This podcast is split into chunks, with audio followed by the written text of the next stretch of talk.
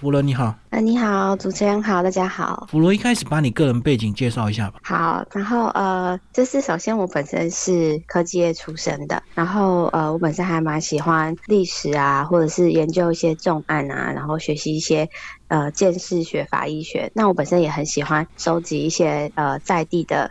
传说或者是奇闻异事，所以就是在呃写这篇小说之前，其实已经累积了好多年的，就算是口袋名单，大概是这样子。所以你之前有出版相关的这个呃小说作品集？应该说《怪奇捷运物语》是我出版的第十二本，就是之前有出版了十一本书，然后呃风格类型差蛮多的，就是有些是呃悬疑推理啊，然后有些是玄幻冒险类的。那有些是灵异惊悚类的。对，一开始请你介绍你的背景，我觉得这本书跟你的背景有相当大的关系，因为其实你考究了台北捷运的整个第一条线的一个发展，以及它非常详实的一个历史，以及风水功法，对不对？对对对，因为我就可能也是因为科技业的关系，所以变成说我还蛮喜欢凡事会去呃，就是追根究底那样子。在在写这本书之前，我就是花了蛮多时间去了解这个捷运背后的历史。你把它写的这么写实，是让我们读者读起来更有感吗？会更惊悚？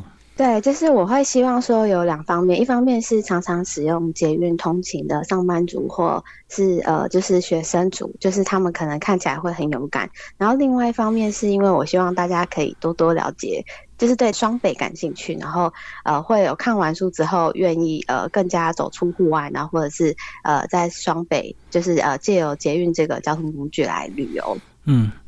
那你写到一个程度，你会不会幻想有个平行时空，是真的有些 有这些妖魔鬼怪的存在，只是我们看不到、感受不到而已？没有到平行时空，就是我本身就会很希望，就是生活中就是会有这些很可爱的精怪们，就是在我的想象里啦。你想象是可爱，不是可怕？嗯，都有，就是因为我我写的故事里面。有好的，然后也有就是比较凶恶的，但是那些比较凶恶可怕的是，因为他们背后可能都会有一些比较哀伤的故事，就是他们的遭遇比较凄惨，所以导致他们后来变成比较黑化的精怪或是鬼怪这样子。对他们可能有一些受伤的这个历史，然后对未来有些期待，他们才会转化他们的心性。对。好，那接下来我们就来讲这这套书啊，三集算是一个蛮大的一个呃企划，呃，那你在一开始的构思的时候，是不是花比较长的时间呢？因为其实我在写呃在写这三部曲之前，我是在 PTT 上呃进行连载，嗯，那那个时候是以单元剧的方式，就是有一个。呃，男主角是一个宅男工程师，嗯，就是他就是搭捷运通勤的上班族，所以他呃每一集都会在不同站遇到不同的鬼怪，嗯哼，是以单元剧的方式。那后来就是呃在 PPT 上连载，就是还呃算是得到不错的回馈。那后来出版社就是有跟我讨论说，要不要就是呃从以捷运为主题元素，然后重新写一个三部曲左右篇幅的故事。嗯，对，然后我后来就觉得说，哎，那还不错，我就基本上是重新大改写，但是我有把呃其中在以前在网络上发布，然后获得蛮好回馈的呃鬼怪给保留下来。可是，一开始的单元比较容易啊，对不对？对啊，对啊，就是长篇小说比较难，框架拉的比较大。就是我有加入一些呃，就是除了在地的传说以外，也有融入一些嗯古代历史啊，或者是神话等等的一些呃。嗯，怎么讲？就是文学的一些虚构的角色在里面。那你个人习惯，你会先做一个比较详细的一个这个大纲计划或人物设定表吗？有啊，有啊。而且我那时候就是呃，为了写这本小说，因为它的这个框架真的是蛮大，它不是只有人跟。鬼怪，它还有包含呃神仙类的，所以我那个时候还特别写了呃，就是神 神仙，然后人还有鬼怪的那种修仙啊、修道的神仙谱系等等，我都 都有整个就是框架拉出来，才开始进行写作。哦，等于是你在一开始的单元就有得到一些回馈，才让你有信心去把它改成这个长篇，就对。对对对，没错。所以长篇小说是你本来就有的技巧吗？算是吧，就是因为我一开始。呃，出书，因为我总共呃，我前面说我在写《怪奇捷运物语》之前已经写了十一本书嘛，那呃，其中也包含一个四部曲跟一个三部曲，所以算是呃长篇小说，这不是我的第一个第一个作品啊。一开始的这个长度都已经是计划好的嘛，就是三本。嗯，对。但是我原本是想说三本加起来写大概二十万字出头吧，结果最后写的欲罢不能，我就写到三十万字。我自己就觉得，嗯，那个书拿到的还蛮厚实的，很像棒蛋糕。对啊，这个问题就是说，很多人写到最后会欲罢不能，然后就会自动发展出他的生命，就越写越长。对，就是我会觉得最后这些人物都舍不得跟我说拜拜，然后他们就会说拜托你再多写一点。就你对他们都产生感情，就对。嗯，就很写到后来都会觉得我就是一个就是在旁边观察的人。嗯，他们自己会有自己的自己的意识。还有人格，然后他们会，比如说我给他设定了主线剧情嘛，他们就沿着那个主线的道路，然后慢慢的走向终点。我就是默默从旁观察他，把它记录下来，这样就变成你已经进入他们的世界，你变旁观者。对啊，对对对，就有点变成是我变成啊，我不是一个主动的角色，我就是在旁边默默跟随他们一起。陪他们去冒险，这样。对我能够想象那种过度投入的作者，有时候就会，当你下笔之前，就会一直想象他本来的样子，他应该做什么回应，就已经他是他了，就不是你了。对，会啊，会啊。所以这个主角就是你你的原型吗？啊，不是啊，你不也是个 宅女工程师？呃，我算是宅女没错，但是呃，他原原本我的主角设定就是他是一个宅男工程师，然后遇到了一个女女狐妖这样子。为什么用狐妖？狐妖哦，嗯，应该说我那个时候在写，其实算是蛮巧合，我并没有一开始。定好说这个女狐妖是女主角，是因为我那时候在呃网络上连载的时候，大家就超喜欢这只小狐狸的，然后他们就很希望说，哎，怎么小狐狸后来都没有再出来，很可惜。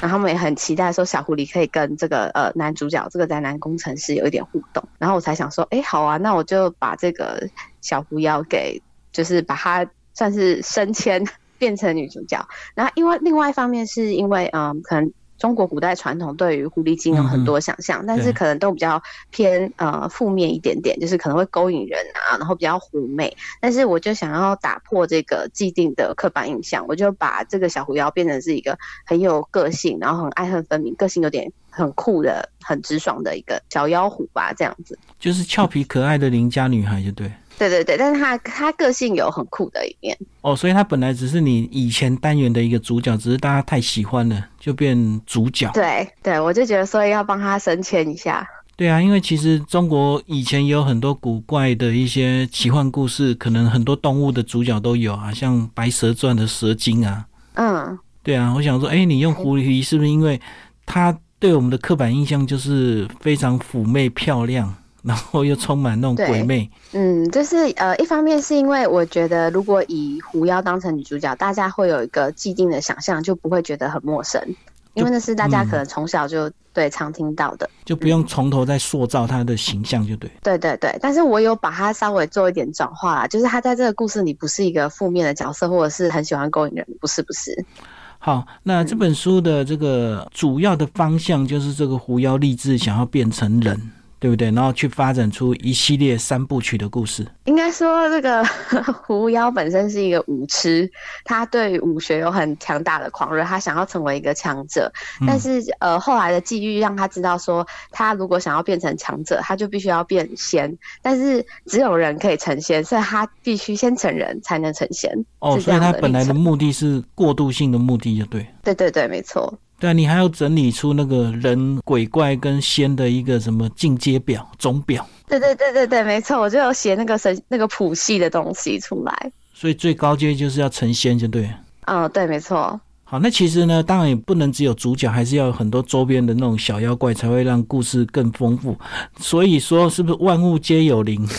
这样的一个概念就发展出来，什么东西都可能有它的这个灵性或者是妖精在里面。对，因为我呃，除了这个系列，除了大家比较耳熟能详的，比如说狐妖啊，或者是蛇精以外，也有狐巫婆这种呃民间。比较呃流传广泛的，嗯呃算是虚构人形。那我有增加一些，就是呃我我们刚才提到，就是我在台北市收集的各式各样的呃在地奇谈，就是可能哪边有闹鬼啊等等这些传闻，就把它加到小说里面。那另外一方面就是，比如说我在台北市场，然后看到一些呃城市常见鸟类，嗯，我也会把它加到这本小说里面，让它成为是精怪，因为我也希望可以透过这个方式让大家有一种爱护动物的心情吧。但是因为人跟动物无法沟通啊，所以我就让这些动物转化成是精怪的形式，让它跟人类沟通。对，而且他们是精怪，他们并不是鬼怪，所以其实他们都没有害人的心，对不对？诶，有些有啦，有些就是像我们刚才提到，就是他有一个比较悲惨的际遇，比如说他是被人类虐待啊，等等，或者是煮来吃什么的，他可能就会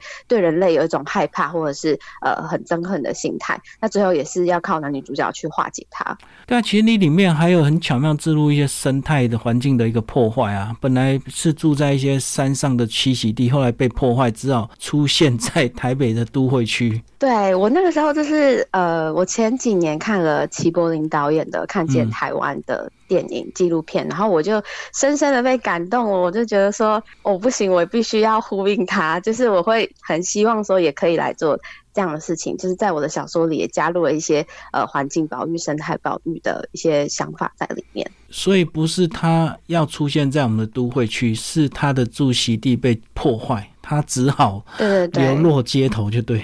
对，因为他山上没有没有，就是也都已经被盖房子啊，盖可能电线塔之类的，他没有地方可以去，他只好就是融入这个都会区。好，那其实整个故事延伸就是按着我们的捷运的一个发展，然后置入了很多这个风水学。当初为什么这样规划？对，对我们当时就是呃研究捷运历史的时候，也有去呃四处去访查嘛，然后就有收集到一些呃很有趣的。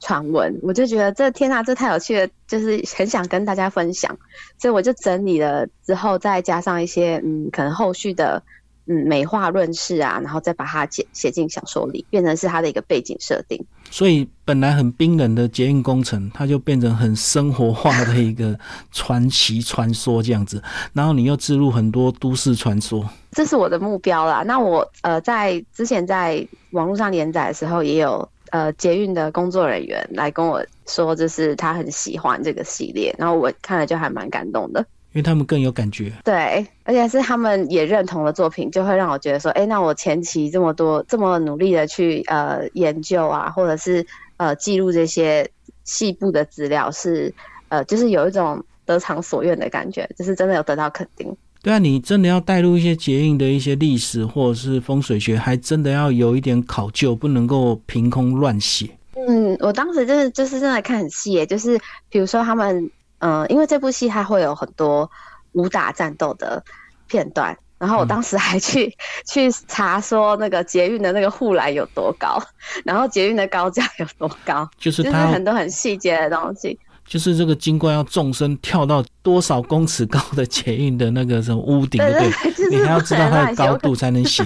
对对对，类似这样子。所以你满脑子都是捷运的一些基本资料。嗯，当时有做很多小笔记。你会想象你这系列的三部曲变成一个影视作品吗？我很希望，我觉得一定会很好看。对啊，其实你书封就有把女主角画出来。这个女主角的这个卡曼造型有符合你的想象吗？就是符合你的文字叙述吗？嗯，老实说，我觉得那个就是她的书风太唯美了。但是我本身是想要，原本是想要写台版的《悠悠白书》那种，就是比较酷一点。所以它有点像爱情言情小说的封面，就对，浪漫唯美就是对的，它比较。对，浪漫唯美，但是我本身想要写的是比较格斗、冒险类的那一种，对啊，但他真的画的很漂亮啊，他花了很多，就是呃，这个绘者花了很多心思在那个小说封面上，就是可以看出他是真的仔细的看过我的呃书的内容，然后才有办法画得出来。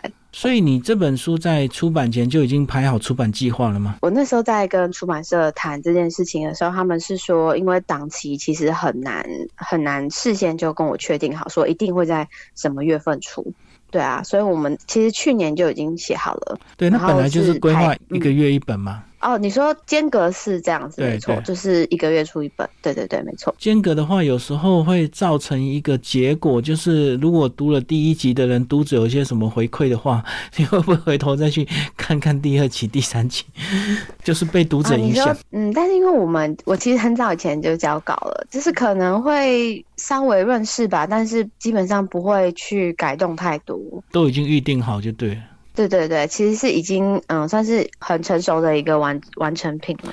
这种连载出版有时候会因为读者的一个对结局的想象跟猜测，有时候作者会不会随性就把结局再来个大转弯，让大家跌破眼但是镜？我不晓得，但是我会觉得说，当初之所以有这样子的大纲，然后我们也是和出版社有充裕的讨论，嗯所以不太可能会就是嗯，因为随着读者的要求，然后就大改剧情，可能会有小小地方论事啊，对它啊，它不像那种八点档的连续剧，对对，不是不是，昨天 就是那个演完什么今天就改了。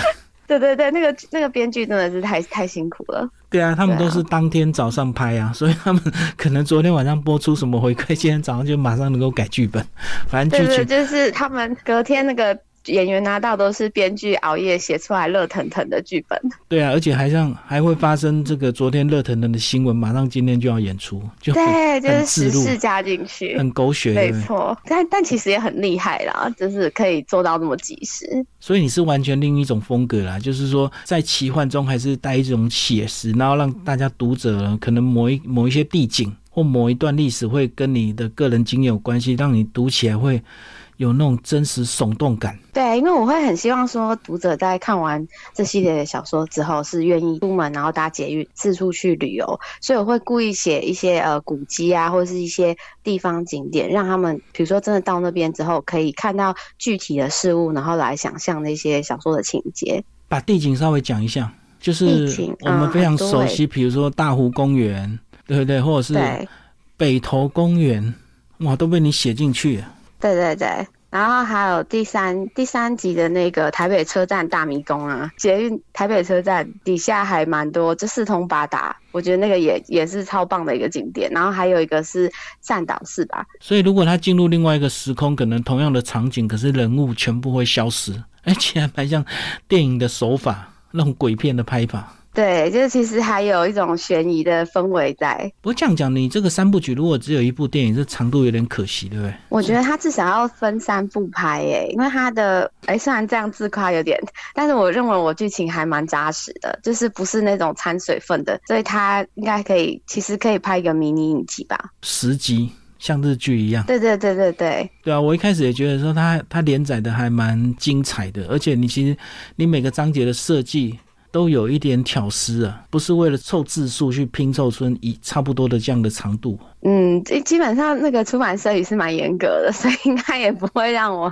就是去凑字数什么的，他们看得很细。去年年底写完三部曲，有没有松一口气啊？有啊，我真的很开心，就觉得完成了一件大事。而且因为我真的是在写这三部曲的时候，呃，就是有点像是耗费心力了吧。我去年一整年其实就几乎没有跟朋友聚餐什么的，我就是非常专注在写这个小说，因为我想要沉浸在那个世界跟氛围里。然后呃，就是呃写完这个小说交稿之后，我在我就是和朋友、家人有联系，然后我真的有一种恍如隔世的感觉。所以这样讲，你的创作是不是一定要晚上啊，才符合你的情境啊？因为你是其实你场大部分的场景都是在晚上发生的事嘛。嗯，没有特别分诶，就是我通常都是白天写到晚上，但是如果是很可怕的情节，我反而不敢晚上写，我自己会害怕。哦，你不会把你的家家庭环境也塑造成这样的一个氛围。